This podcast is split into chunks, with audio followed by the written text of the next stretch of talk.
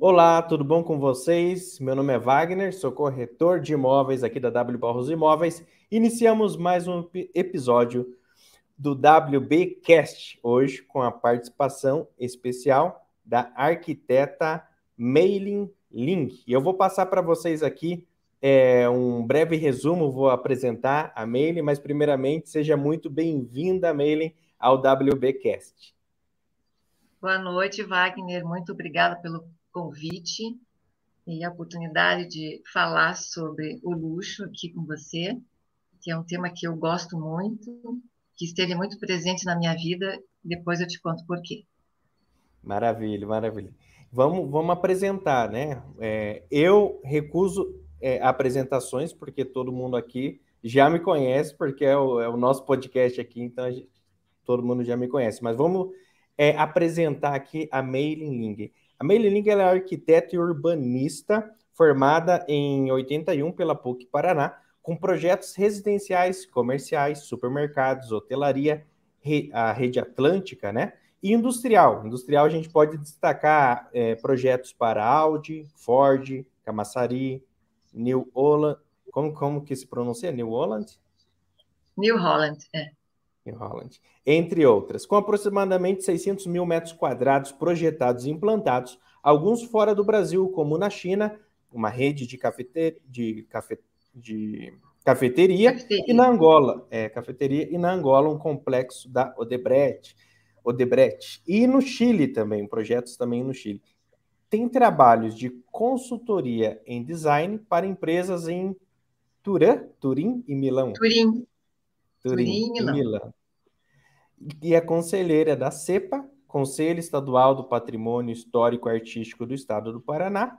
Tem a participação em 14, olha só, 14 edições na Casa Cor Paraná.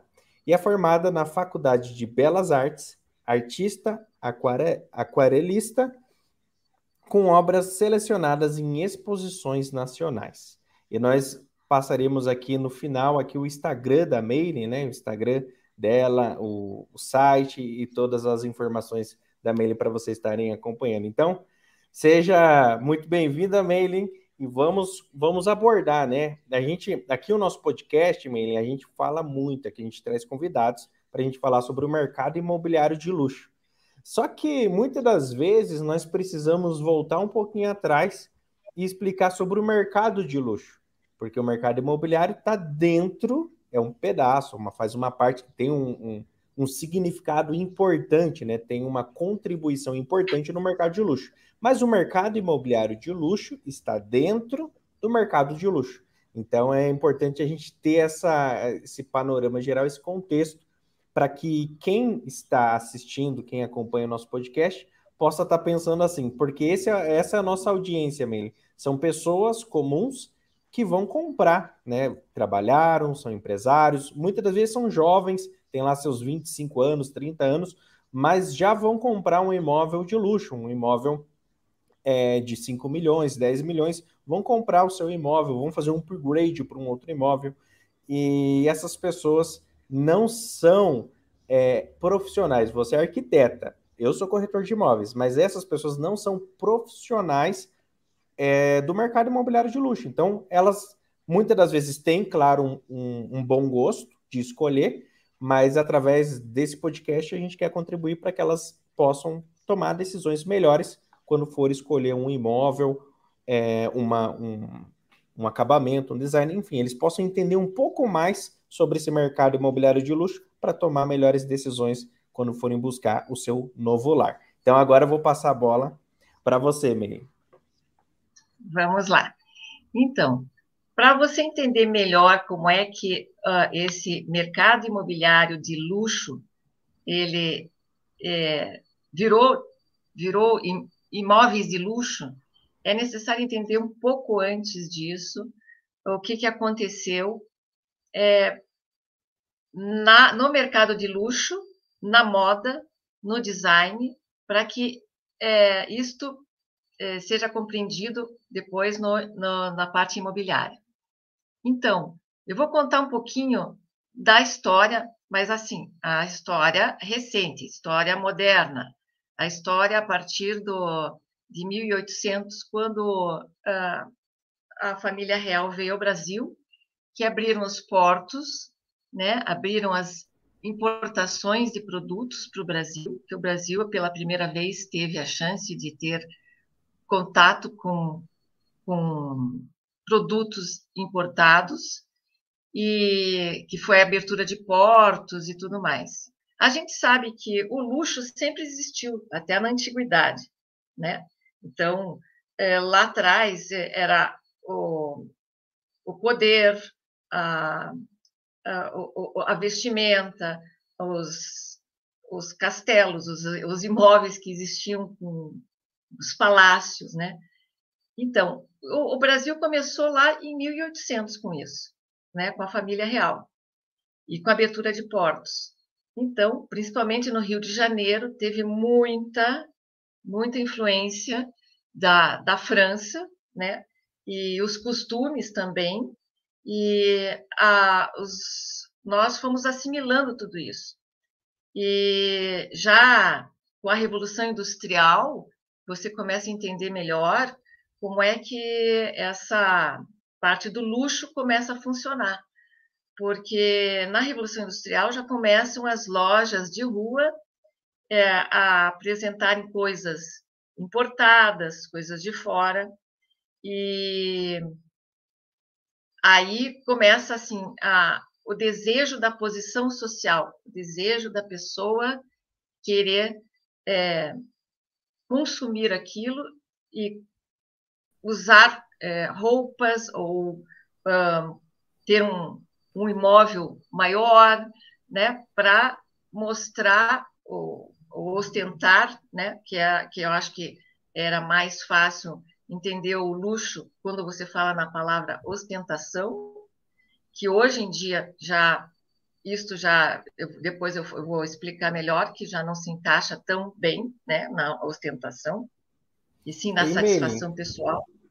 Eu posso só fazer Pode uma falar. observação só uma observação Sim. sobre essa questão, essa parte que você comentou, que o mercado é, iniciou mais forte depois da, é, na época da Revolução Industrial, que foi ali naquele período, e em especial naquele período pós Segunda Guerra Mundial, né?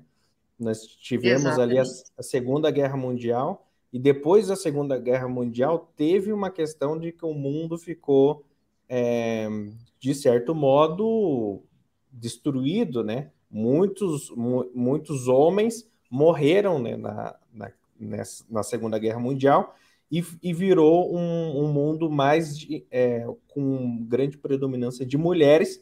Tanto é que ali iniciou as mulheres, não era muito comum as mulheres irem para os postos de trabalho, eram mais comuns homens, só que não tinha, muitos homens não tinham morrido. E aí era uma quantidade é, pequena de, de homens e nessa na, na parte da força ativa e mais uma parte maior de mulheres. E ali iniciou muitas indústrias, fábricas, e eles e, a, e ali que começou uma viradinha essa questão de marca, de brand, de luxo, porque o que, que acontecia? O pessoal precisava de óleo, né, para fa fazer fritura. E aí começou a fábrica a fabricar em óleos.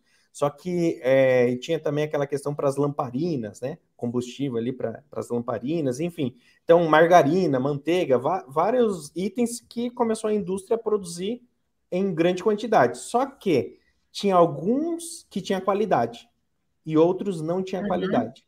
E aí, só que não existia essa questão de você colocar um selo, colocar uma marca. Era tudo era óleo, tudo era margarina.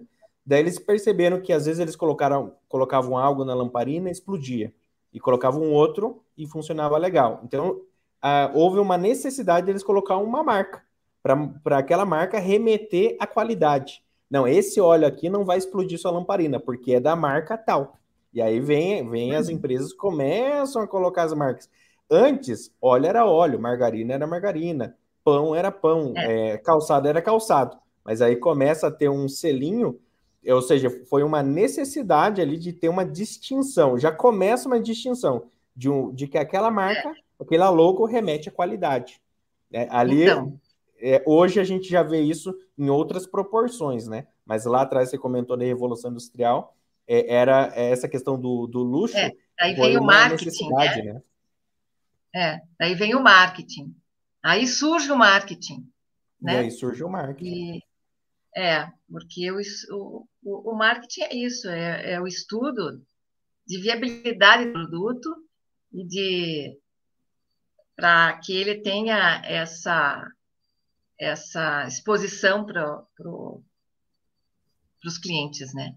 Então, para você você deu esse exemplo das marcas das indústrias de óleo e tal, mas ao mesmo tempo lá atrás, lá em Paris já existia a Chanel, né?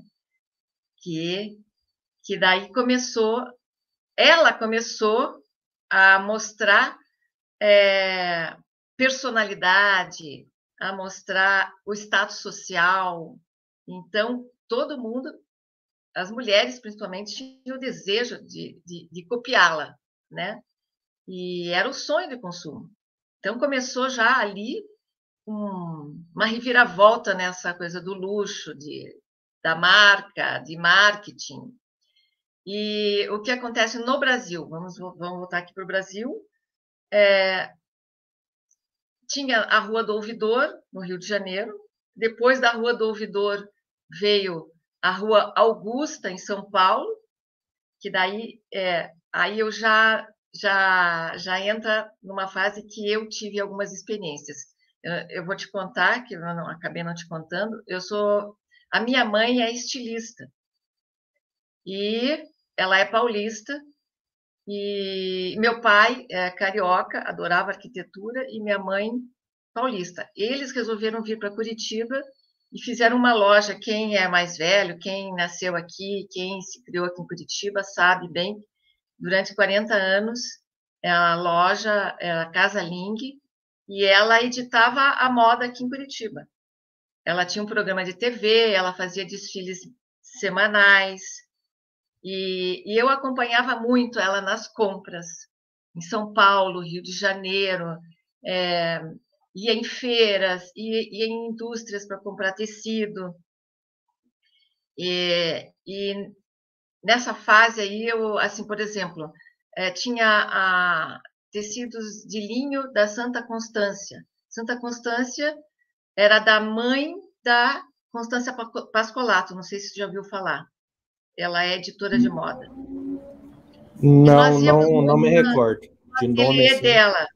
É, porque ela, hum. elas eram muito amigas e, e, falavam muito de moda e sempre é, a minha mãe era assim ficava muito por dentro de das coisas de, de moda de fora porque a Constança era italiana e trazia muita informação minha mãe também é italiana apesar de, dos meus traços que são orientais é... Ela morava em Santa Felicidade? Não, não morava. Não. Porque Santa ela Felicidade foi colonizada é, por não, italianos. Ela morou muito tempo em São Paulo até casar. E daí, hum. quando, quando ela casou, ela veio para cá e os dois abriram, primeiramente, uma loja na 15, onde eles importavam produtos da China, como é, aqueles. Um, baús chineses, biombos chineses, é, vasos chineses, sabe? Depois fechou uhum. a importação, aí eles resolveram ir para. Minha mãe gostava muito de moda, resolveu então abrir essa loja. Daí aí que eu começo a participar das coisas e aí eu começo a, a, a, a sentir, porque eu ia muito a São Paulo, né? Porque minha mãe com parentes lá, eu praticamente depois mais tarde também trabalhei lá como, como arquiteta. Mas aí o que aconteceu? Ah, na, no tempo da Rua Augusta, de repente surgiu uma, as lojas de departamento. E a primeira loja de departamento foi a, o Mapping. Hum. E com isso, lá no centro de São Paulo, o Mapping ficava de frente para o Teatro Municipal de São Paulo, numa região muito nobre. E ali o que aconteceu? Teve um estouro imobiliário. E ah, esse edifício Icaraí, o meu pai comprou um, um apartamento ali. E ele foi, ficou até, eu acho que 2000 com o apartamento. E eram pequenas kitnets, que hoje se chama loft. E eu me lembro muito bem, assim, porque era, uma, era um projeto muito diferenciado, com pé direito duplo, e ele vinha semi-mobiliado, e quando você abria janelas, dava de frente para o Teatro Municipal de São Paulo. Ele dá de frente para o teatro, porque a rua dá de frente para o teatro, para a entrada do teatro. E a, na lateral e tinha o mapping, lojas de departamentos. Foi quando as mulheres começaram a sair mais, a fazer compras, já, já começaram, a, já estavam começando a, a se habituar à Rua Augusta, depois o mapping. Então, esse tipo de construção, aí você podia mostrar aí para Deixa eu mostrar. O slide do edifício Icaraí. Ele é, é, um projeto de um arquiteto chamado Fran Hip.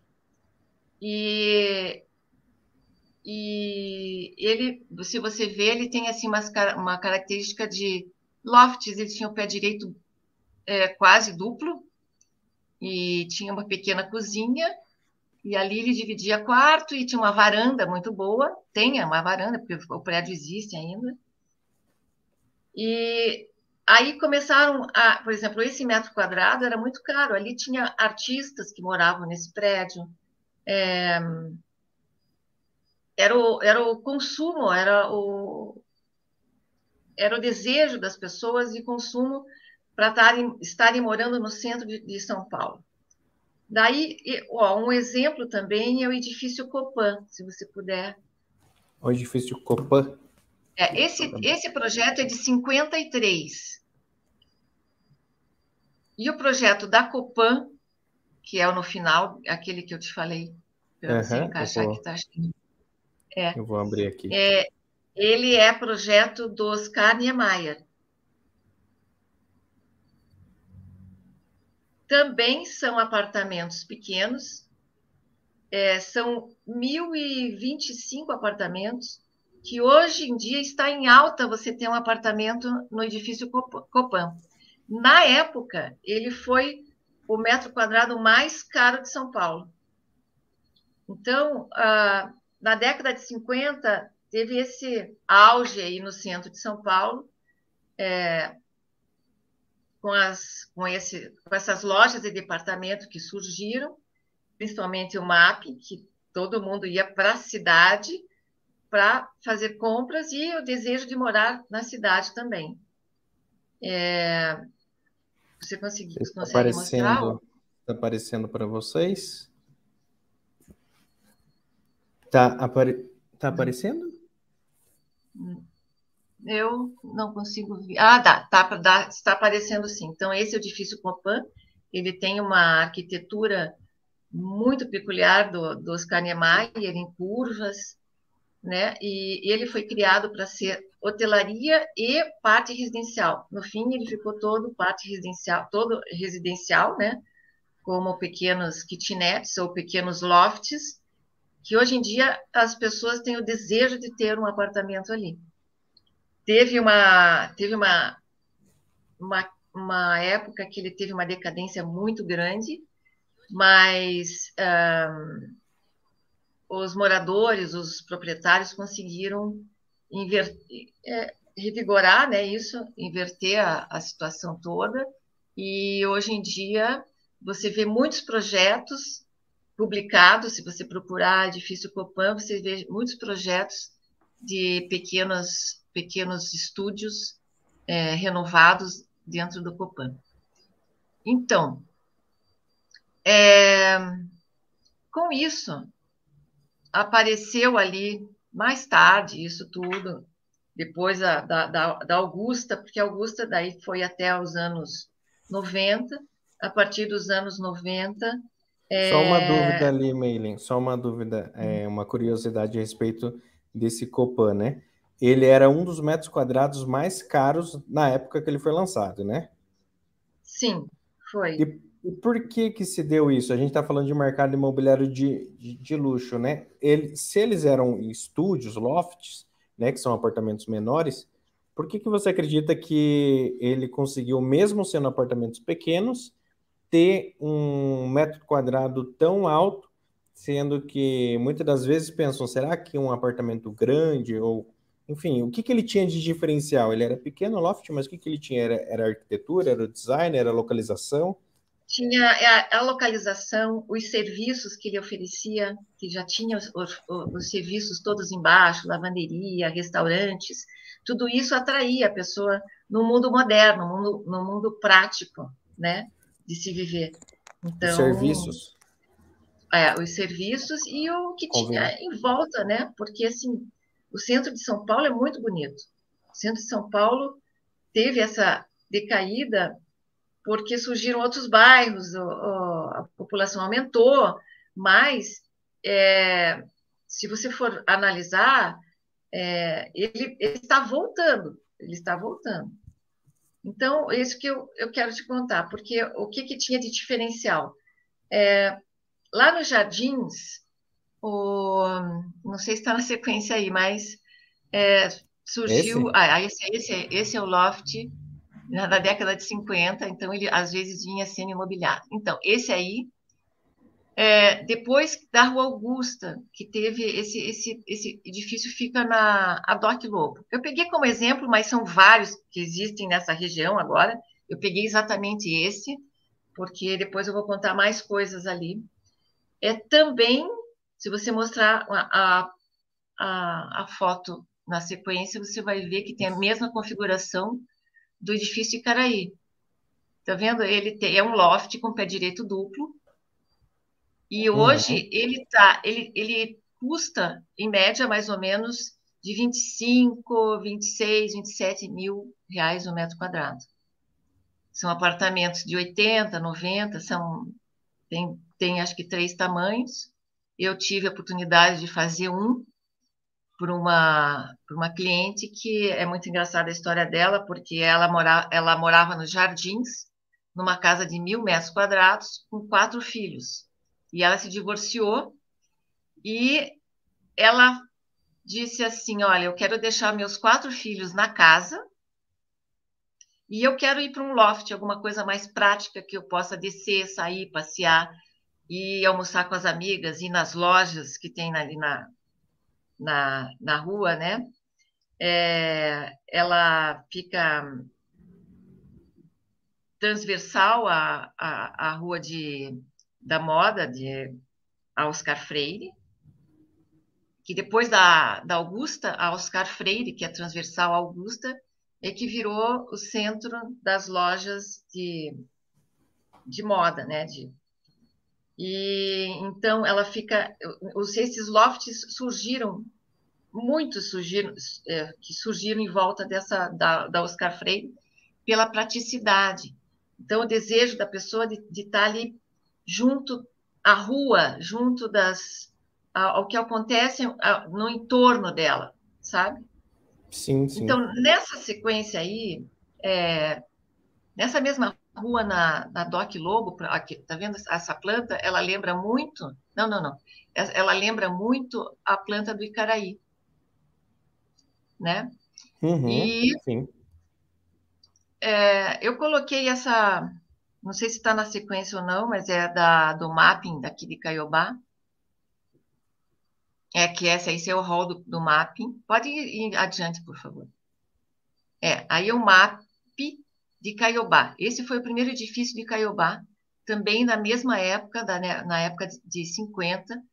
Meu pai também tinha um apartamento aí, e eu passava as férias aí nessa piscina, quando eu era criança. E é, a planta é exatamente igual ao Icaraí, inclusive com o mesmo arquiteto, que foi, foi o Fran Hepp. E aí funcionava um, é, como timeshare, que eu te expliquei, lembra?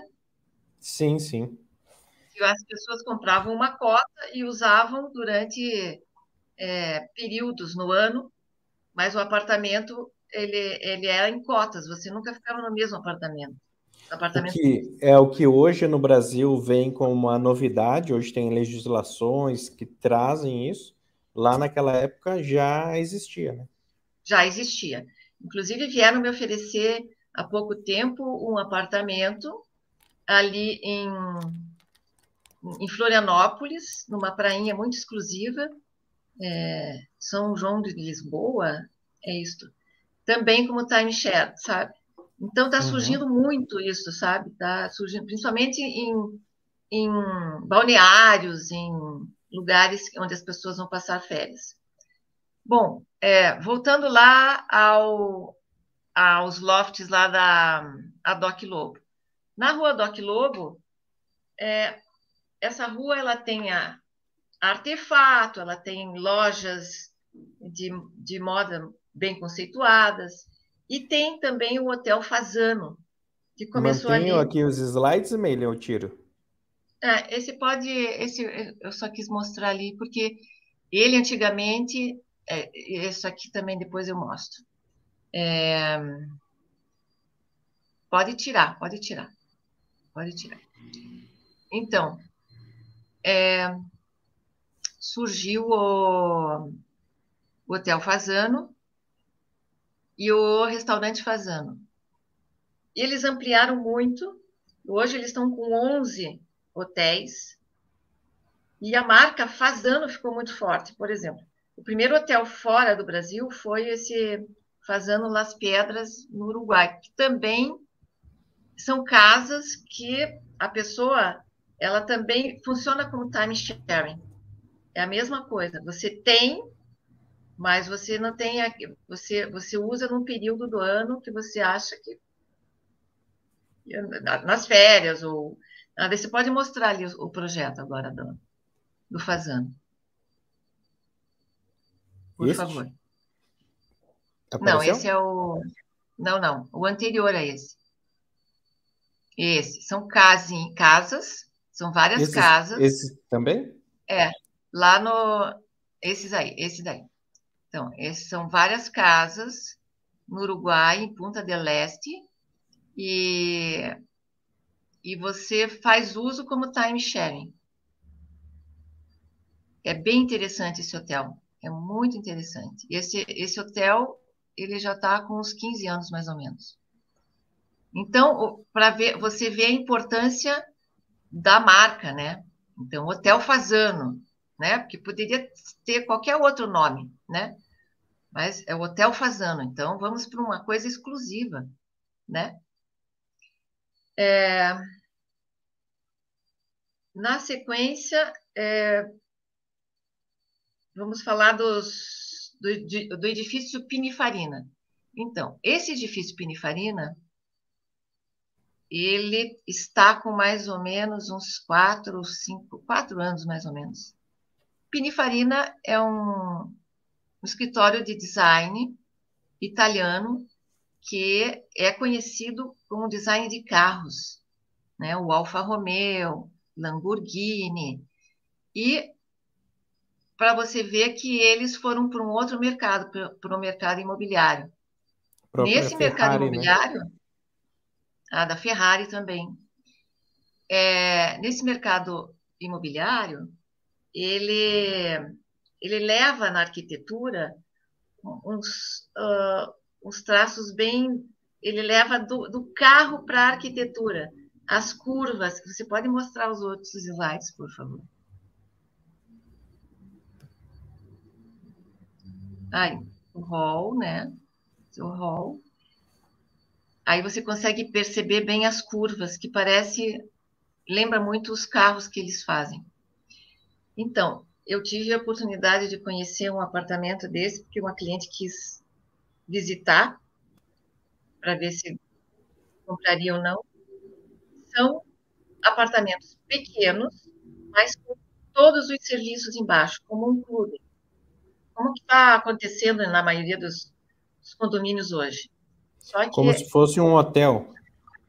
Como se fosse um hotel. Tem tudo, todos os serviços, mas são apartamentos que também são mais ou menos daquele tamanho, de 80 metros, como aqueles lofts que eu mostrei ali na, na, na Doc Lobo. Só que o metro quadrado deste apartamento é entre 60, 70 e 80 mil reais o metro. Uau. Ele já é exclusivo, ele é muito exclusivo. É... Ele já, ele, esse daqui a gente já pode é, colocar que é um imóvel projetado, planejado para atender um público que o público AAA, né? Esse já é um é. projeto, já para atender um é, é, um, é um imóvel de alto luxo. Mesmo sendo imóvel de 80 metros quadrados, é um imóvel já projetado para ser um imóvel de alto luxo, exclusivo. É exatamente isso. E essa é a ideia deles: apartamentos pequenos, mas com metro quadrado assim altíssimo, para que seja muito exclusivo, muito exclusivo. E quando nós fomos visitar, quase já não tinha mais apartamentos à venda. Para você ter uma noção do mercado de São Paulo. E eu acho que não é só mais em São Paulo, né? Porque o Brasil todo já está assim com bastante é, é, Rio, São Paulo, aqui em Curitiba você vê apartamentos já com, com valores bem altos de metro quadrado. Sim, aqui em Curitiba é... a gente vê apartamentos de 25 mil reais o metro quadrado, 30 mil reais o metro quadrado. Tem alguns que uhum. passam até disso, né? Exatamente, exatamente. Então, inclusive saiu uma reportagem essa semana que os apartamentos menores é que têm os valores maiores de metro quadrado, né? De modo e... geral, de modo geral, sim. É. Então, mas esse aí, ele, ele assim, ele tem o design para justificar o design, os serviços todos, né, e a coisa exclusiva, né? E a localização dele. Interessante que a marca, como que a marca trabalha, né? Porque na hora que a marca se posiciona para produzir veículos, ela produz veículos é, exclusivos, Ferrari. Uhum.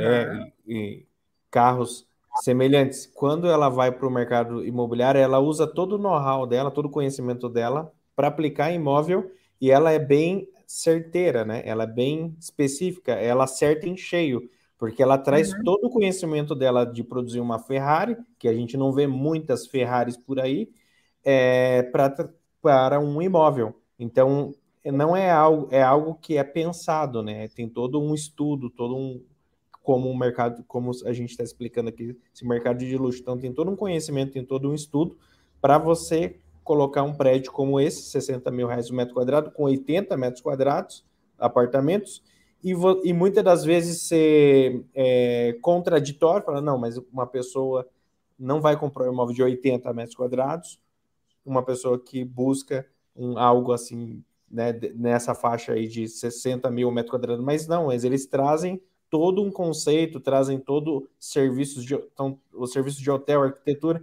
é todo uma uma uma uma história, um posicionamento, uma linguagem, um marketing, não só um marketing, mas um produto que é entregue especificamente, eu acho que é um conhecimento muito profundo da pessoa, do cliente. Então eles ah, conseguem ah, entregar na mão do cliente exatamente o que ele nem estava imaginando, mas é o que realmente ele quer, o que ele precisa. E aí, quando alguém vê um imóvel desse, fala assim: é, é tudo isso que eu preciso. Não quero algo muito grande, que eu já estou saindo do imóvel muito grande, é, mas uhum. também quero algo exclusivo. Uhum. Com todo o conforto, né? com design, com localização, né? Não é uma questão de preço, né? Uma pessoa que eu morava muito bem num imóvel grande e eu quero uhum. ir para um imóvel menor, mas eu também quero continuar morando muito bem. Eu quero morar no melhor local para se morar é, mas eu não quero é, que sobre espaço, né? Para mim, um apartamento desse tamanho é excelente. Então, é, é, uma, é um conhecimento muito profundo do cliente também. É, sem dúvida é. Então, você vê a importância da marca, né?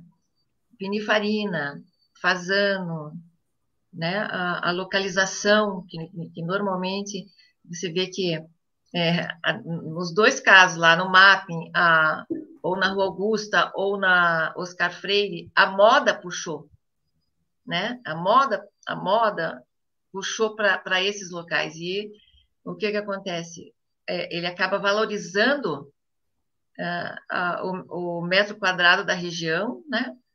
Isso acho que você pode até explicar melhor né, também uh, como sim. é que isso acontece. Sim, sim. É, porque é, traz o conforto, traz o luxo, traz o desejo. É, nós né? temos essa questão da localização, nós temos é, uma questão que um imóvel ele vai ser o seu lar, né, onde você vai morar. Só que geralmente é. quando você vai morar num local, você tem outras outras é, o seu dia a dia, a sua rotina que você espera outras coisas desse lar, né? Então, você quer estar perto do seu trabalho, você quer que esteja perto, às vezes, da escola dos filhos, ou você uhum. quer que esteja uhum. bem retirado. Você quer, não, eu, eu quero estar bem retirado, porque eu quero estar perto né, dos animais, na fazenda, no verde. Então, o uhum. imóvel tem expectativas para aquele imóvel. Ou é uma questão de estar bem num local nobre, que eu quero uhum. que, que quando meus amigos vêm me visitar, venham aqui nesse bairro nobre me visitar. Eu quero que eles saibam que eu moro nesse bairro aqui, que é um bairro com essa vizinhança aqui, eu, eu quero conviver. Então tem uma é, um, o aperto do meu trabalho, aperto do meu trabalho, enfim, tem uma série de, de expectativas que, que a localização vai impactar. Então, uma localização Sim. mais nobre para quem quer uma localização mais nobre, uma localização mais perto do verde, da natureza, para quem quer. E muitas das vezes é, isso impacta mais é, quando eu atendo os clientes, a localização muitas das vezes impacta mais do que o imóvel em si. A localização é mais importante do que o imóvel. É. Não, eu quero nessa. Tem gente que fala assim, inclusive, Wagner, eu quero nessa quadra. Eu quero nessa quadra. É, agora, o imóvel mais próximo disso. Eu sei que eu encontro um imóvel assim é em outro bairro, mas eu não quero. Eu quero aqui, né, nessa, nessa região aqui, porque meu pai mora aqui, minha mãe mora aqui. Eu quero morar aqui. Né? Então, então isso tem muito, muito. É... E a vista, a visão. Aqui em Curitiba tem a vista para o Parque Barigui, mas em outras cidades tem uma outra vista privilegiada. Ou, ou, em Paris, que daqui a pouco a gente vai chegar em Paris. É, nós vamos chegar em Paris. Daqui a é. pouco. Então, é, uma, um outro exemplo que eu quero te dar é que assim, ah, eu tenho um, um só, amigo. Não, pode, pode falar. falar. depois. Eu, é, é, tem uma pergunta aqui do Douglas Vilar. Você quer que eu faça uhum. a pergunta agora ou quer deixar para depois? Pode fazer a pergunta já. Tá bom. Olha, o Douglas Velar comentou o seguinte: Curitiba tem espaço para imóveis retrofit? O curitibano gosta de imóveis pequenos, melhor localizados? Então, foi duas perguntas, né? Tem espaço para imóveis retrofit?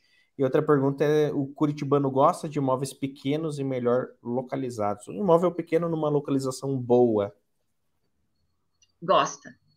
Gosta, eles estão, as pessoas estão ficando mais práticas, né? Principalmente os mais jovens que estão começando carreira, gostam muito de praticidade. Imóveis é, pequenos. E retrofit, é uma coisa que está acontecendo muito nos prédios antigos da cidade, é, que são apartamentos grandes, mas com uma boa arquitetura, às vezes a arquitetura da década de 80, 90, mas são apartamentos grandes. E, e com um belo retrofit fica maravilhoso. Então, é, é, eu, eu te falar da, do retrofit, é, mas aí daí no mercado de São Paulo de novo, uma coisa que acontece lá e está começando aqui, que é ah, esse, esse arquiteto que eu conheço, lá de São Paulo, ele compra casas antigas, é, mansões antigas nos jardins, tipo uh, casas da década de 50, 60, 70, e ele faz um retrofit nessas, nesses, nessas casas, faz ampliação e retrofit, e então ele compra, ele compra, ele até me passou os, os, os valores, ele compra por 12 mil o metro quadrado, gasta mais 5 mil o metro quadrado e vende por 30 mil às vezes 35 ou 40 mil no metro quadrado. Então, ali tem dois, um exemplo aí que eu te passei da de uma casa, né, este mesmo. Ele, ele constrói, por exemplo, é, é uma casa que eu conheci dele, ficava a uma quadra do Iguatemi, nos jardins, no, do shopping Iguatemi. Então, é, ele entrega já com todos os, os móveis de cozinha, armários de cozinha, é armários é recente, de né? quarto. É, é, recente, ele, ele, ele faz isso já há anos. É, e ele sempre tem que ter quatro, quatro vagas de garagem, quatro suítes, tem que ter piscina, tem que ter uma sauna, é, churrasqueira, uma sala grande. É, e com isso ele consegue vender depois por 30 ou 40 mil um metro quadrado. Mas a, a localização é tudo.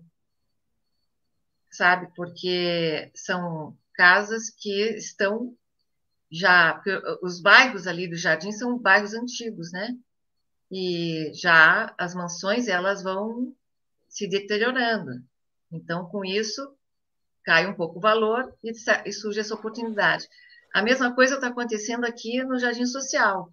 As pessoas têm pessoas que compram casas antigas, é, reformam, ampliam e, e depois vendem. Que essa foto é também da mansão? A, a, como? Essa foto aqui também é da mansão? Ou essa é, é outra? Uh -huh. Não, é, é, é, a mesma. É a mesma da mansão. Olha que bonito é... que fica, né? Fica, fica. Todo conforto, churrasqueira, área gourmet, né? Então, a gente está mais acostumado a escutar retrofit de, de apartamentos, mas de casas também existe. É um mercado é... bastante interessante. Sim, porque muitas das vezes o consumidor, é, a pessoa que compra um imóvel, ela não consegue enxergar é, aquele imóvel diferente. Por quê? Como eu comentei no início, não é um profissional, então a pessoa não vai olhar com o olhar de arquiteto, a pessoa vai olhar, olha, tá, tá feio, esteticamente tá feio, ah, mas ela não consegue imaginar que aquilo pode se tornar algo belo, algo bonito, com uma ou quanto que aquilo vai custar. Não, a pessoa. E é, muitas das vezes a pessoa simplesmente fala assim: olha, eu não quero é, passar por uma dor de cabeça, porque eu sou médico, eu sou empresário, não tenho tempo, eu não quero, eu não tenho tempo para. Daí, quando vê algo pronto, fala assim: eu quero isso, eu quero pronto. Tem Exatamente. um cliente que me procurou é, a semana passada e falou assim: é, Wagner, eu queria um imóvel totalmente imobiliado. Eu falei assim: eu tenho um aqui que você só vai vir com a sua mala. Você e sua esposa vão vir só com a mala. Ele falou assim: é esse que eu quero. eu quero só ir com a minha mala. É. é. só quero ir com a minha mala. Já é um casal mais idoso, falou: não, só quero ir com a minha mala. Já fiz tudo que eu tinha que fazer de reforma, já fiz. Agora eu quero ir com a minha mala e me mudar. Falei, então uhum. tá bom, vamos ver algumas opções. Mas é uma tendência, sabe, Wagner, isso, eu acho, sabe? Porque você, você prepara um apartamento ou uma casa com um programa, né, lá de quatro quartos, quatro suítes, ou uh, um apartamento que tenha 500 metros quadrados e deixa ele prontinho para só, só entrar, é, é uma tendência você, é, sabe, de mercado, porque às vezes a pessoa não quer se incomodar mesmo. Ela tem que se ocupar de outras coisas e não quer dor de cabeça de mão de obra, né? Exatamente, né?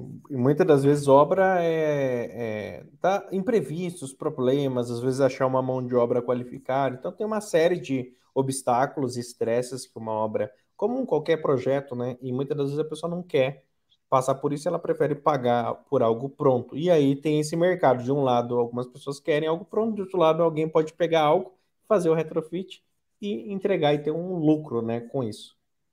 Sim, sem dúvida sem dúvida.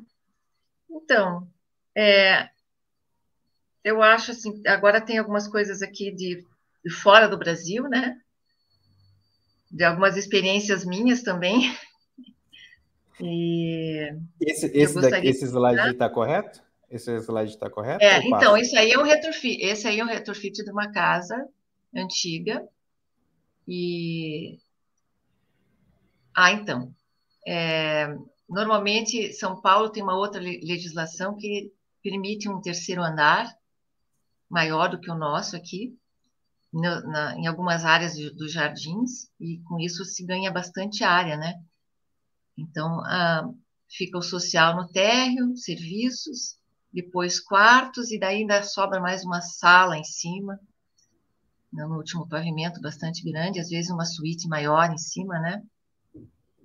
É, eles ocupam mais o, o terreno do que no lote normal do que a nossa legislação aqui permite.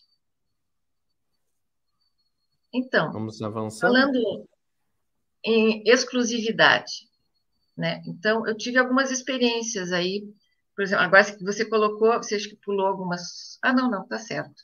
No Mont Saint-Michel. É, tive uma experiência bem interessante de ficar numa casa de 300 anos Pode passar. Pode passar? Pode. Aí, esta Essa? casa é uma casa de pedra, mas ela era totalmente remodelada por dentro e com uma vista enorme para o Monte Saint-Michel, que fica no norte da França. É, que é, uma, é um castelo, é, são, é uma ilha com, com castelo medieval e um vilarejo em volta. E a região só tem essas casas bem antigas, às vezes de 500 anos. Então a gente já pode ver aí toda, toda remodelada. Essa é a foto da casa. É, essa é a foto da casa. Eu pus poucas coisas, poucas. Daí mas, essa. Isso. É, mas assim, mas é interessante, né, Meilin, que é, quando você olha esse ambiente aqui, se você olhasse só esse ambiente aqui, ou só esse ambiente aqui, você não consegue imaginar o charme do imóvel. Mas quando você olha essa foto, você já lembra dos filmes, você já lembra da Idade Média, é. você... Então, é, é, nem sempre somente a questão interna dos interiores do imóvel é o fator mais importante. Então, é um conjunto da obra, né? E nem sempre o imóvel novo, mais moderno, é também, é, às vezes, muitas das vezes, o, algo que é clássico, um imóvel de 300 anos, né? Uhum. Tem todo um tem toda uma história, tem toda uma experiência que remete também a imóveis de luxo, né? Então nem não é só o novo, não é só então são vários são vários fatores, né, para compor uma, uma obra, vamos dizer assim. É, você vê naquela foto anterior que você vê a estrutura do, do telhado aparente, são madeiras que, que são, tá vendo ali? São uhum. madeiras do próprio imóvel que estão ali há, às vezes, 200, 300 anos. Né? E você toma partido disso, né? Você toma partido e pode deixar isto confortável, né? São, são experiências que, é, que eu posso considerar um luxo, sabe? Por uhum. isso que eu digo, não precisa ser o mais caro, o mais é, que tenha a etiqueta com preço mais alto ou metro quadrado mais alto, né? É a experiência que ela te traz, a sensação que ela te traz, o conforto, né? Sim, a satisfação. Sim. Então são, então a localização, a experiência do cliente, tudo isso conta na hora de um. Então é, isso é interessante porque as pessoas que estão vendo um imóvel para comprar, elas, elas podem entender que um imóvel de. É, a pessoa ela pode ter o gosto, claro, do imóvel de luxo, como a gente mostrou aqui, que, uhum. que as empresas fizeram, 60 mil reais o metro quadrado, algo muito novo, muito moderno. Tem quem gosta do novo, do moderno, mas também se você gosta do clássico, também tem o clássico, né? Também tem o clássico para quem gosta do, do estilo clássico. Inclusive, os, os, é, os prédios mais caros de Curitiba são clássicos. São novos, construídos agora, novos, só que o estilo como de arquitetura é clássico. Como é. do Ecoville. Lá o do é. Ecoville, é. o Palazzo Lumani, o, é, a, os apartamentos lá são de 40 milhões, 50 milhões. A cobertura lá estava à venda por 90 e, é, a cobertura estava à venda por 98 milhões. É, é. Quando um cliente ia visitar, geralmente tinha que preparar o L ponto, porque o cliente chegava de helicóptero para visitar o apartamento e depois saía e ia embora de novo. É, então é, é, e é o estilo é clássico, é um imóvel que foi construído é, é há pouco tempo, mas é um estilo né? clássico. Então o neoclássico. É, estilo neoclássico. Sim. Então, ele eu acho que é o edifício mais caro da cidade, eu acho. Eu acredito que é o edifício mais caro da cidade. É o único é. que supera o, o, o, o Palácio Lumine seriam casas. É, eu entrei nele também, visitei todas as áreas comuns, visitei os apartamentos, visitei as garagens, que parecem, meu Deus, as garagens são incríveis. É, tem até climatização, elevadores, são elevadores é, enormes. é bem exclusivo. é um, um imóvel que realmente é bastante exclusivo. E, lá são apartamentos, uma planta, um apartamento andar inteiro, 864 metros quadrados. É. Então, é, piscinas, é um outro... piscinas individuais, né? Piscinas são, individuais. É bem... Atendeu just, é, atende justamente vários pontos do mercado de luxo. Tem mais é, itens é, diferenciais daquele empreendimento que depois a gente, a gente passa aqui para a audiência que tá. usam, que usaram dos pilares do mercado de luxo, né? Uhum. Então, falando ainda de fora, uma vez eu fiquei num, num apartamento que nós trocamos com, com a proprietária. Era uma conhecida nossa, ela ficou no nosso apartamento e eu e nós fomos para o apartamento dela. E era um apartamento muito pequenininho. Ela é pianista, ela dá aula na Universidade de, de Música de Paris. E no, no, no apartamento, um, um, piano de cauda e um, um piano menor, quase ocupava toda a sala, mas muito bem localizado na Quartier Latam, tem um cafeteria embaixo, né? Aí, aí é um outro apartamento, mas pode mostrar o outro que tem um café embaixo. Esse? É, este. E boulangeries e teatro perto. Ficava muito perto da, da Universidade Sorbonne. Então, um imóvel muito pequeno, mas muito valorizado. E é, são experiências que a gente passa que a gente que é para a vida toda, assim, né? Porque ficar num apartamento aonde tem ah, Paris assim embaixo de você é, é, é assim inesquecível. Outra vez eu fiquei num outro apartamento que dava de frente, abria a janela, dava de frente para o Opéra de Paris que eu acho que é o, a foto anterior a essa. Anterior a essa? Essa? É esta. Ali era o Perrat e as janelas davam para o Perrat de Paris. Então, são experiências que a gente passa que nada é, te, te, traz satisfações, né? te traz um, uma sensação de prazer, de que é sem ostentar, né? É sem ostentar, é uma coisa para você. Uhum. Então, nem então, sempre, nem sempre o luxo está ligado com a ostentação, né? Inclusive, é, inclusive tem essa questão, tem essa questão de que as pessoas podem usar do luxo para ostentação, mas não que o luxo seja para a ostentação. É, eu acho que é muito mais do indivíduo. Então, o indivíduo ele, pode, ele pode usar do luxo como como lhe convém. Alguns que alguns é, têm a, essa questão do desejo de usar para ostentação, mas a gente vê que o luxo ele está caminhando cada vez mais para a simplicidade, né? Então é, é o que eles chamam de, de individualidade, luxo, né? É, eles chamam de luxo mim, light, né? O luxo light. É, Parece que Para mim, o é. luxo hoje é individualidade, é uma coisa prazerosa. É você estar tá numa casa que pode ser pequena, mas que, que dá direto para a areia da, da praia, né?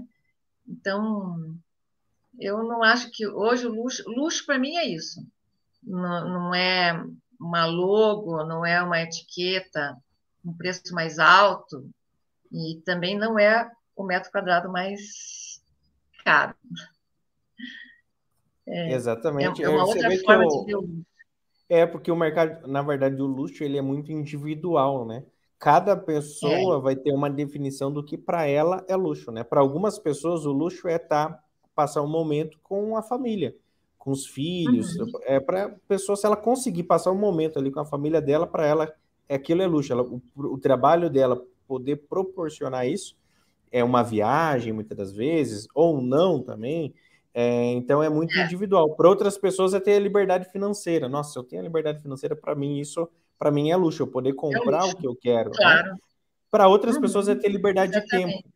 É, não, se eu tiver liberdade de tempo, para mim é luxo. Para outros, ah, não, liberdade geográfica. Para mim, se eu quiser, se eu puder, eu, ou, ou, se eu tiver liberdade geográfica, poder estar em Paris amanhã, poder estar em Nova York semana que vem, é, eu ter essa liberdade, para mim é, é luxo. Então, cada um vai ter é uma definição, não é, não é uma regra geral para é, todos. Não, não. É, e acho que por último, daí eu mostro um projeto meu. Aqui foi? Ah, isso aí é Paris ainda. Uhum. esse, esse aí. Eu acho que era bom passar, porque então é um, uma casa de 550 metros quadrados que eu construí para eu morar. No final das contas, na pandemia, acabei vendendo a casa. Eu construí no condomínio Pousada, Quatro Barras. E aí tem a, a esse aí já é o 3D dela, né? A fachada. Pode passar mais, é isso, tem mais fotos ali. E é, ela fica num condomínio em quatro barras, que os terrenos são de 3 mil metros quadrados. É, nós temos uma, uma fazenda aqui em Palmeira, e aí a gente, na pandemia, resolvemos construir uma casa lá. E esta casa, nós, que era para usar aqui na cidade, a gente achou que não ficou muito prática. E resolvemos daí é, vendê-la. É, mas também é um imóvel bem exclusivo, né? Porque os terrenos são grandes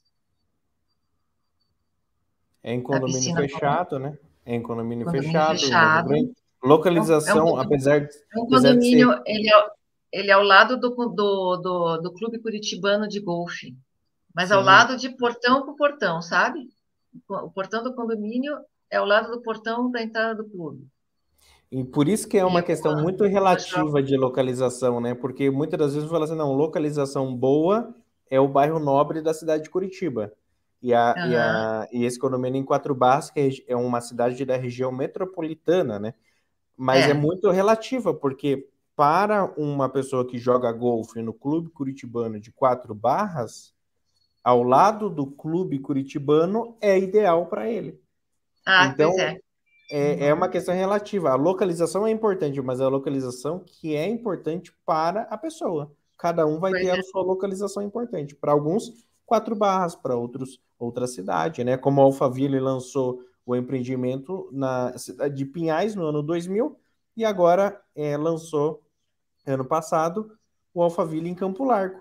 E ainda uhum. virão mais Alphavilles é, aqui no estado do Paraná, já tem outras cidades, mas na cidade de Campo Largo futuramente vão ter mais Alphavilles lá.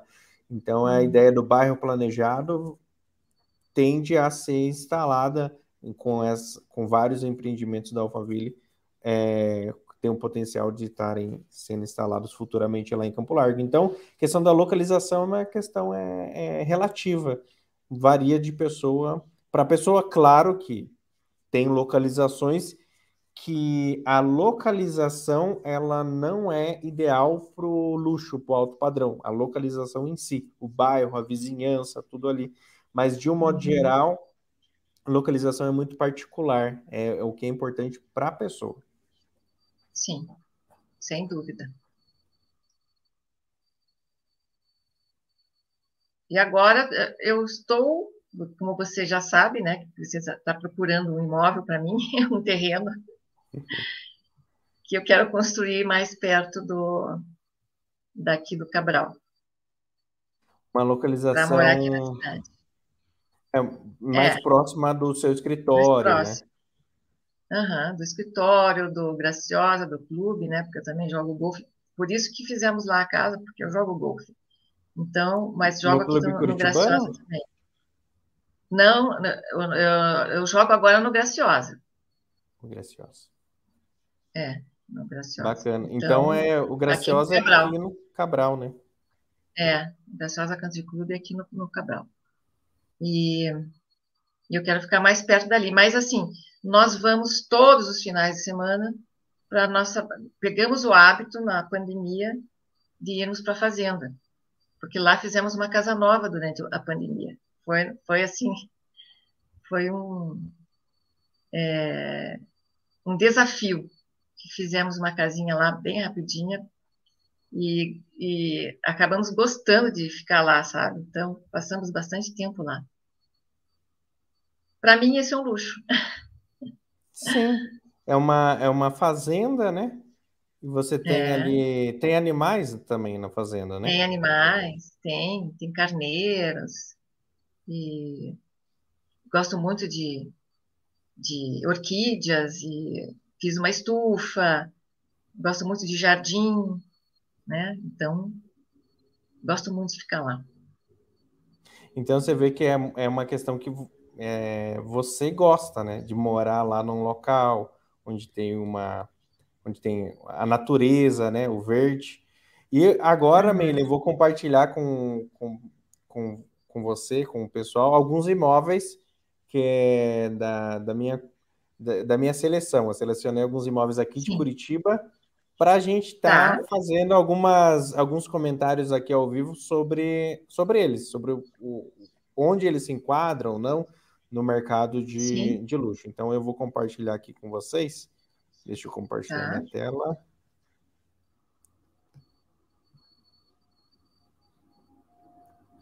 Tá, vamos lá, compartilhar. E aí sim a gente consegue ver na prática essa questão do, do mercado imobiliário de luxo de Curitiba. Vê se está aparecendo aí para você. Está. Uhum. Então tá bom. Então esse empreendimento aqui, ele é um empreendimento que ele tem. É... Deixa eu abrir aqui as fotos. Tem um vídeo dele e tudo mais, mas para ficar mais prático, eu vou abrir as fotos.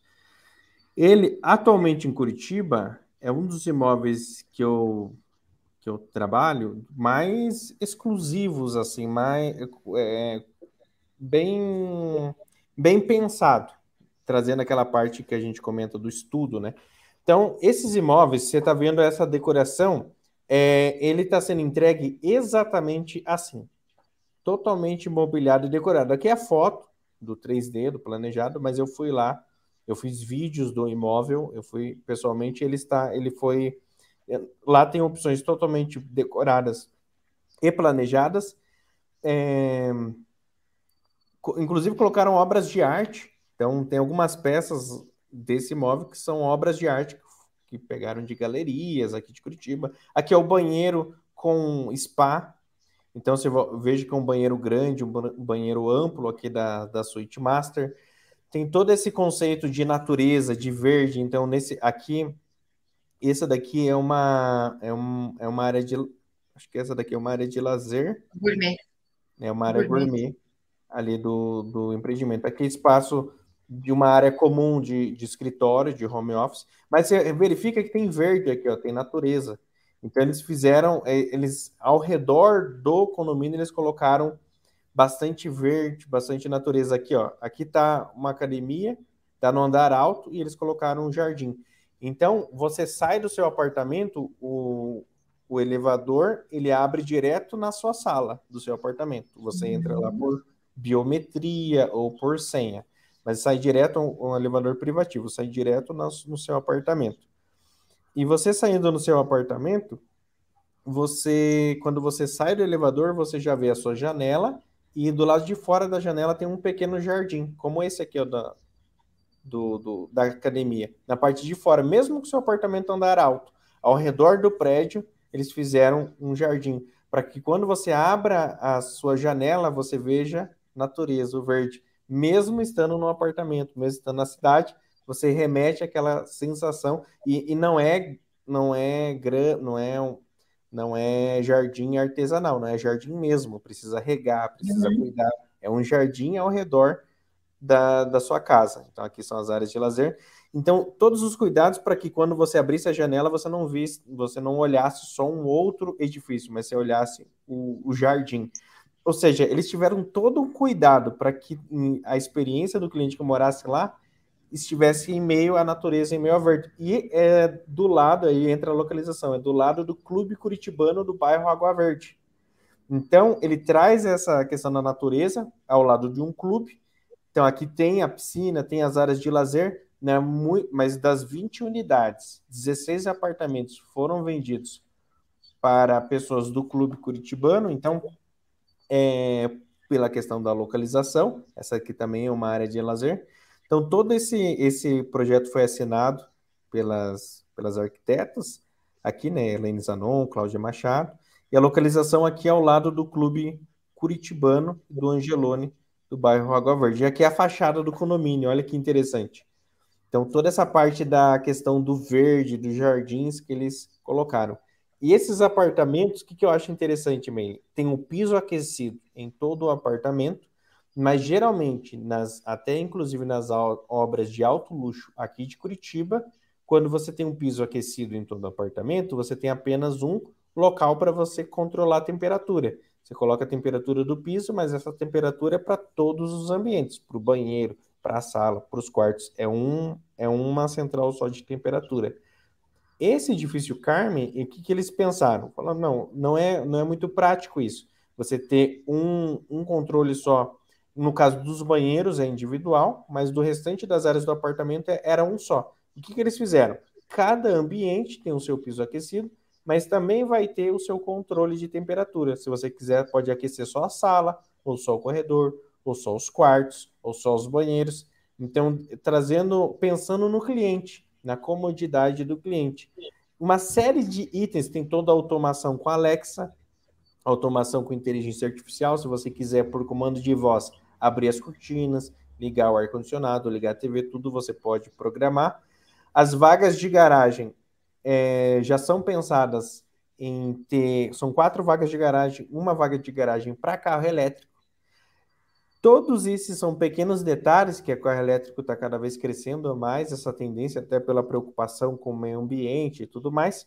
Então, esse apartamento daqui 10, 20 anos, por ter a vaga, a vaga para carro elétrico, por ter toda essa questão da natureza, por ter essa questão do piso aquecido, automação, essa modernidade, ele, ele, ele vai se tornando um, ao meu ver, pelo menos, aí tem você aqui, Meili, para fazer seus comentários também, ele traz um, um, pilar do luxo, que é a atemporalidade, a durabilidade. Quando a pessoa compra uma bolsa da Louis Vuitton, ela sabe que essa bolsa vai durar por muitos anos, vai poder até passar, às vezes, para a próxima geração quando ela compra é, um, um, relógio Rolex, ele sabe, tem até um ditado aí que o pessoal fala que primeiro morre, é, pode morrer o dono do Rolex, mas o Rolex continua, ele é, é um relógio que, que permanece, é como se fosse quase, ele, é, um dos valores da Rolex é perpétuo, né, como se fosse, durasse para sempre o relógio Rolex. É, inclusive tem muitos, né, relógios Rolex lá de 1900 e pouco e ainda até hoje continuam sendo funcionando e tudo mais. Então, essa atemporalidade, essa durabilidade é um pilar do mercado de luxo. Então, a gente vê esse cuidado que eles fizeram. Esses detalhes fazem essa pessoa ter um imóvel numa localização boa, com todos esses diferenciais, que daqui 10, 20 anos ele não vai ser é, ele tem uma maior probabilidade de continuar sendo relevante, continuar sendo atual, continuar sendo um, um imóvel que, que, vai se, que vai ter uma valorização, vai ser, vai estar dentro ali do que o mercado procura. Você, você daqui 10, 20 anos, acredito que vai ser mais comum a questão do carro elétrico. E aí você já tem uma vaga de garagem privativa para carro elétrico. Então são vários detalhes que, que acabam é, colocando esse imóvel dentro do mercado imobiliário de alto luxo aqui de Curitiba, por um valor de 5 milhões e 600 mil. Aí vai ter opções de 300 metros quadrados, 244 metros quadrados. Tamanho bom, localização boa e todos esses detalhes. E a comodidade, o cliente que eu comentei que queria entrar só com a mala foi para esse apartamento aqui. É um dos apartamentos que eu vou mostrar para ele. Que ele que eu comentei com ele, olha, tem tudo, e literalmente tem tudo mesmo. E você vai entrar só com, com a mala. E aí ele vai visitar, porque ele quer ver se, se atende às expectativas dele. E o que, que você acha, Amelie? Em relação à arquitetura? Eu acho assim, ó, em relação. O ponto primordial para mim, não por ser arquiteto, mas é uma boa arquitetura. Né? E esse prédio, ele está mostrando uma linda arquitetura. A arquitetura dele é bem atemporal. E, e é para durar. Então, eu acho assim, a primeira coisa, uma boa arquitetura para que uh, o imóvel perdure, né? O investimento continue. É um bacana. Então, é, realmente ele entra de, dentro do mercado imobiliário de, de luxo, podemos colocar. Sim, sem dúvida, né? Sem vamos dúvida nenhuma. Vamos colocar aqui outra, outra, outro exemplo aqui de imóvel.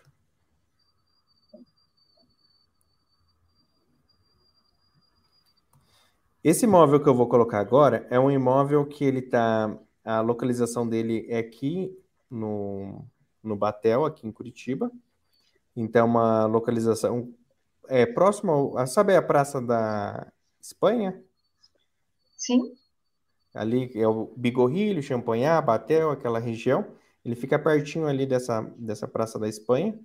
E o, o, qual que foi um dos diferenciais desse... É que a concorrência, vamos dizer assim, é, são muitos imóveis em Curitiba à venda, até mesmo quando a gente entra nessa questão do, dos imóveis de luxo. Então, o que que eles... Deixa eu, deixa eu compartilhar aqui. Então, o que que eles, eles colocaram de, de diferencial?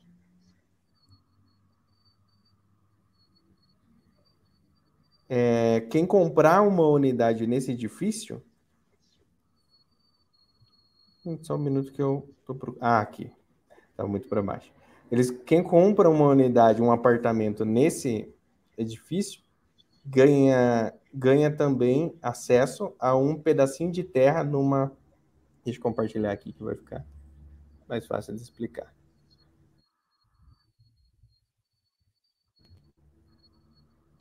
Aqui em Curitiba, né?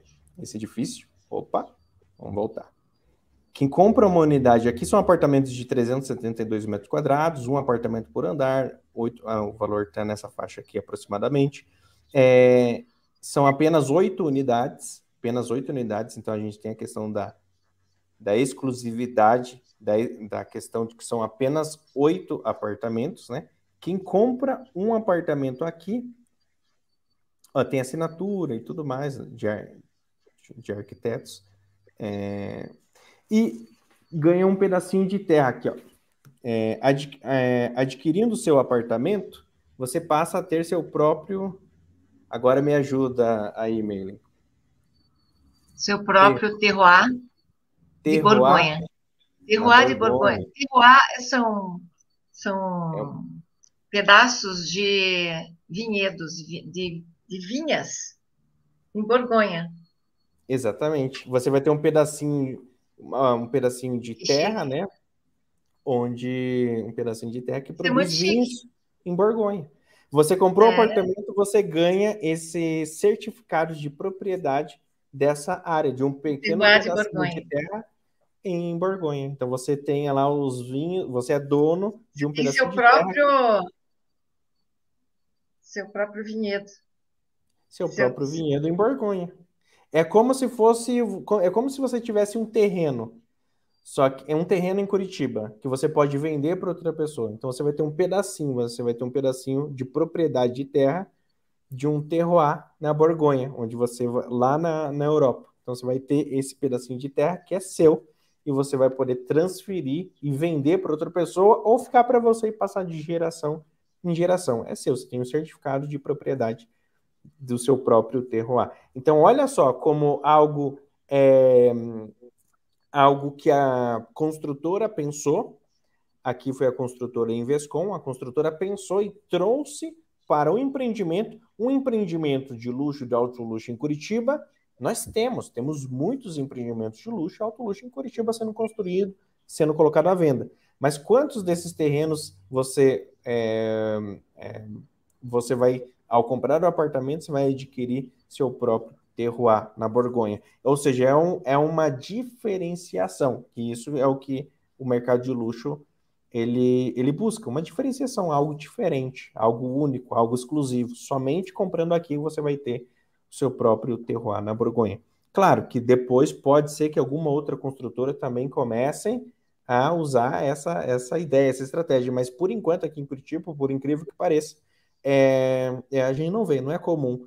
É, até onde eu sei, esse é o único prédio que você, o único empreendimento que você tem esse, o seu próprio terroir na Borgonha quando você adquire. Eu não conheço, não lembro de nenhum outro atualmente que tenha esse, esse diferencial. Então são coisas simples que são colocadas, também cinco vagas de garagem, uma das vagas é para carro elétrico e tem, tem, todo esses, é, tem todos esses diferenciais. Eu vou mostrar aqui para a mailing ver a questão da arquitetura, mas essa questão do, do terroir é realmente algo exclusivo. É algo é, que você. diferenciado.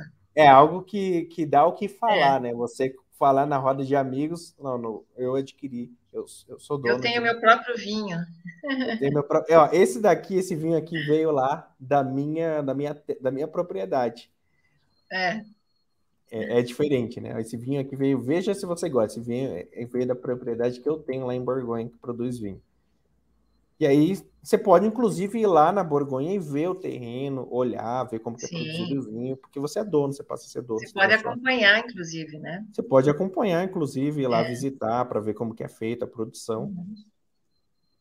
Então, essa aqui é a questão da, da arquitetura, que é uma arquitetura muito bonita. Claro, esses imóveis aqui são imóveis novos, então a questão da arquitetura você vai colocar do seu gosto, né? Mas tem a opção uhum. sim de você é, é, ver e adquirir um imóvel decorado, né? Se tiver ainda imóveis decorados disponíveis. Então, mas esse, esse detalhe principal que eu queria trazer, é, Meilin, da, da questão. E aqui é a questão da arquitetura do design, a localização muito boa. Mas que que quais são os seus comentários desse aqui, Meilin? Também é bastante atemporal. Isso é muito bom, uma boa arquitetura. Muito boa arquitetura. Onde é, ele é localizado? Onde que é esse, esse apartamento? Sabe, é no bairro Bigorrilho, em Curitiba.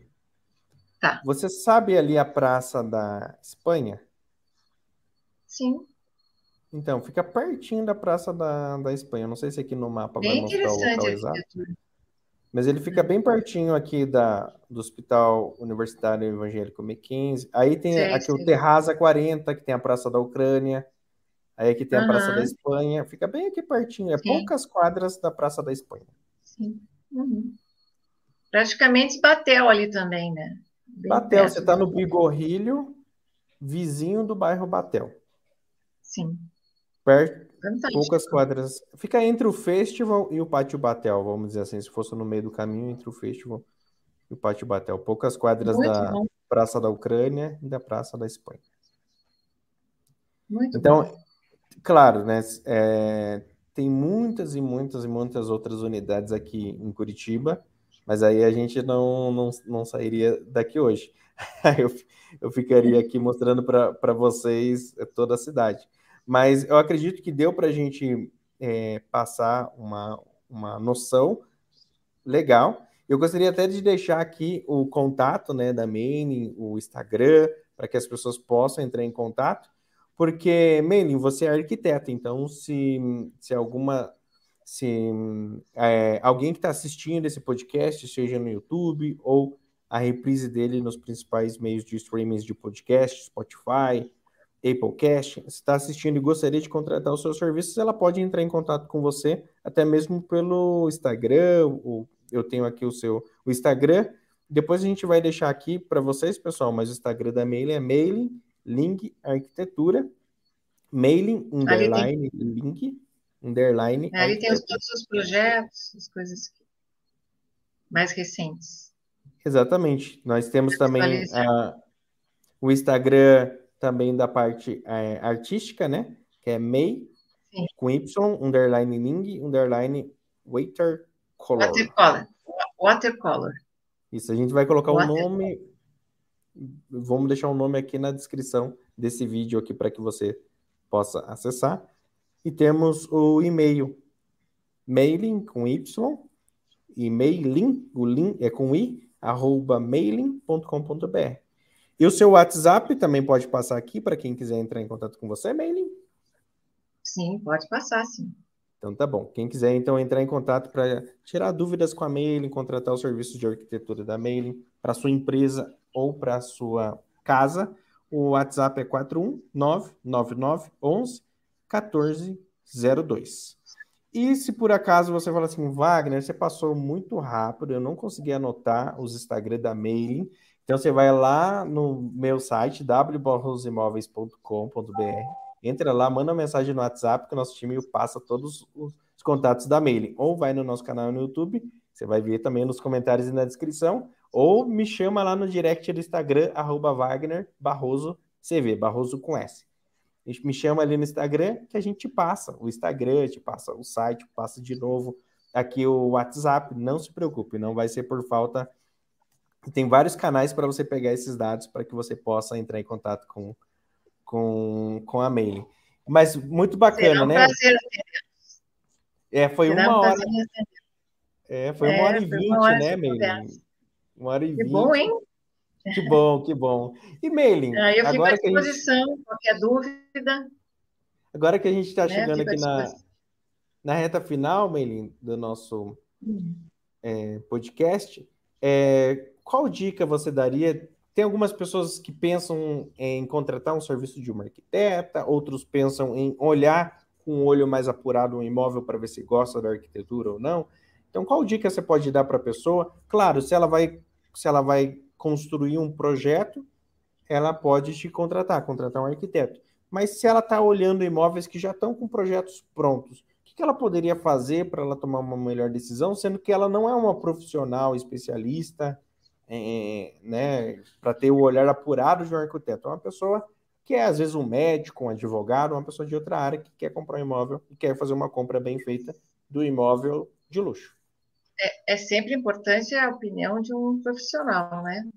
E por mais que ela esteja comprando um imóvel é, já pronto, ela vai precisar de serviços para arquitetura de interiores, então é bem é bem importante a consulta de um profissional um arquiteto, um, um designer de interiores.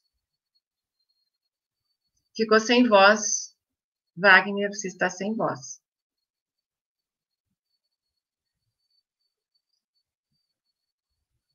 Continua sem voz.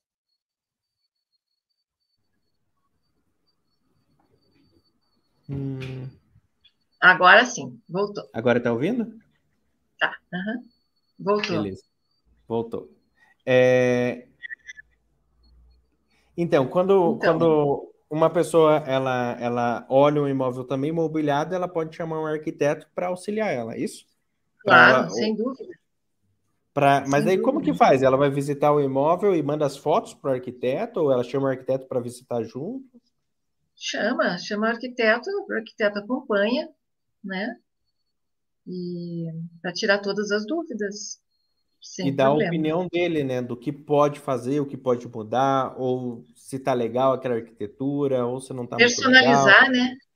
Personalizar. Personalizar, deixar mais com a, com a, carinha da pessoa, né? Porque normalmente são né, é, é que as pessoas quando vão morar num morar, né, a casa, ela ela transmite uma coisa assim de tem que ter a carinha da pessoa, o aconchego, o, aquele apelo mais próximo, né, da pessoa. Não pode ser uma coisa impessoal. É, a pessoa, ela quer colocar, é, mesmo que o imóvel seja totalmente mobiliado, a pessoa vai ter que colocar a personalidade dela, né? Aquela casa, mesmo toda mobiliada, ela vai passar por uma transformação para se tornar uma casa dela, que ela se sinta confortável Sim. e ela com a sua família. Então, Sim. Então, para isso, um olhar de um arquiteto, como já conhece o cliente também, ele vai conseguir falar, ah, não, mas aqui a gente pode fazer assim, assim, coloca aquele uhum. quadro e assim vai adequando. Isso? Isso, exatamente isso. Maravilha. Então, e também não se esqueça, um corretor de imóveis visita o imóvel é com a arquiteta e com o corretor de imóveis para mostrar as melhores opções de imóveis de luxo da cidade para vocês. Se for aqui ele é meu corretor, ele está procurando um, um terreno para mim. Ele sabe, né? Sim, sim. Sim, é, não, na verdade é meio que eu encontrei, né? Eu me encontrei, Já encontrou, agora, agora só falta finalizar, né? Mas vai que aparecem outros melhores, né? É. A gente continua ah, aí com é. o radar. Eu sempre estou mandando coisas novas. Mas vai ser difícil. É, mas a Eu já estou assim, com aquele. É, já, já me encantei, já, já me apaixonei por aquele é terreno é ali. É difícil esses outros, esses outros terrenos aí não não estão perdendo. Esse dali é, é, o melhor. Mas, mas é. faz, faz parte, né? Mas um bom, um bom corretor de imóveis vai encontrar um bom imóvel, aí você tem o arquiteto para te ajudar a tomar a decisão. É, a maioria dos nossos clientes, eles veem os imóveis e falam assim, Wagner, mas tá bom, esse imóvel é novo, não tem nada, ou esse imóvel é ser imobiliário. E agora, o que, que eu faço? Porque o cliente, ele não, não consegue imaginar. Fala assim, olha, agora você passa para o seu arquiteto as fotos, ou chama ele para vir aqui, porque daí o seu arquiteto ele vai te falar exatamente como que você faz agora. Porque daí ele fala assim, mas vai, o que, que eu poderia colocar aqui? Eu também não sei. Eu também não sei o que você poderia colocar. Porque eu, eu, eu consigo dar alguma ideia, alguma sugestão, mas eu sou totalmente é, é, limitado, né? Eu, é, agora, um arquiteto, ele já é o profissional que ele vai, ele vai fazer um projeto, vai fazer você enxergar é, três faz uma análise, né? faz, faz toda uma análise. Eu falo assim, então você procura seu arquiteto. É. Wagner, eu não tenho um arquiteto. Eu, me indica um. Eu falo assim, então tá bom, tá aqui o telefone da Mailing Link. Fala com ela, que ela vai te ajudar a você é, fazer um projeto bem bacana aí do, do, do, seu, do, seu, do seu móvel. Que é, que é assim, né? Tem coisas, tem coisas que vai ter que falar com o corretor, tem coisas que vai ter que falar com o arquiteto, tem coisas que vai ter que falar com o advogado, tem coisas que vai. Cada macaco no seu galho, não tem jeito. Vai ter que falar, às vezes, com o engenheiro civil, então, as, então cada, cada situação precisa de um profissional técnico especializado para ajudar a pessoa. Sem dúvida. Mas Sem então tá dúvida. tá bom, então é isso. Já deixamos o contato de todos. Então, quer dar suas palavras finais, Meilin, para a gente encerrar? Eu quero agradecer, Wagner, a oportunidade né, de expor as, o, o meu conceito de luxo e expor um trabalho meu. Por, daí as pessoas, se as pessoas quiserem acessar outros trabalhos, por favor, vejam lá no Instagram.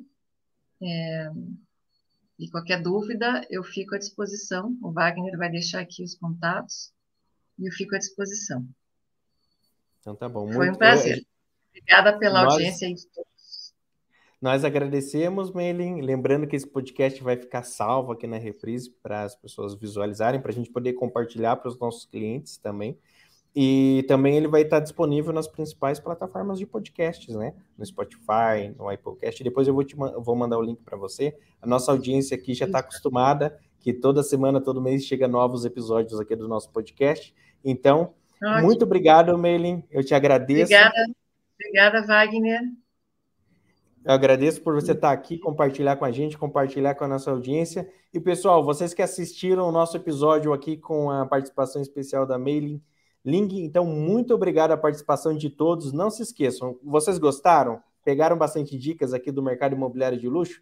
Então, vamos compartilhar esse episódio para todos os seus amigos, para aquela pessoa que está procurando comprar um imóvel ou que gosta do mercado imobiliário então vamos compartilhar. Da mesma forma que a gente assiste e compartilha Irmãos à Obra, né? Quem gosta da arquitetura vai ver um seriado, vai ver alguma coisa. Então vamos compartilhar esse podcast para a gente estar tá contribuindo cada vez com mais pessoas com conteúdo de qualidade sobre o mercado imobiliário de luxo de Curitiba, do Brasil, do Paris, de Paris ou do mundo inteiro. Então vamos compartilhar esses ensinamentos. Muito obrigado, Mailing. Tchau, tchau.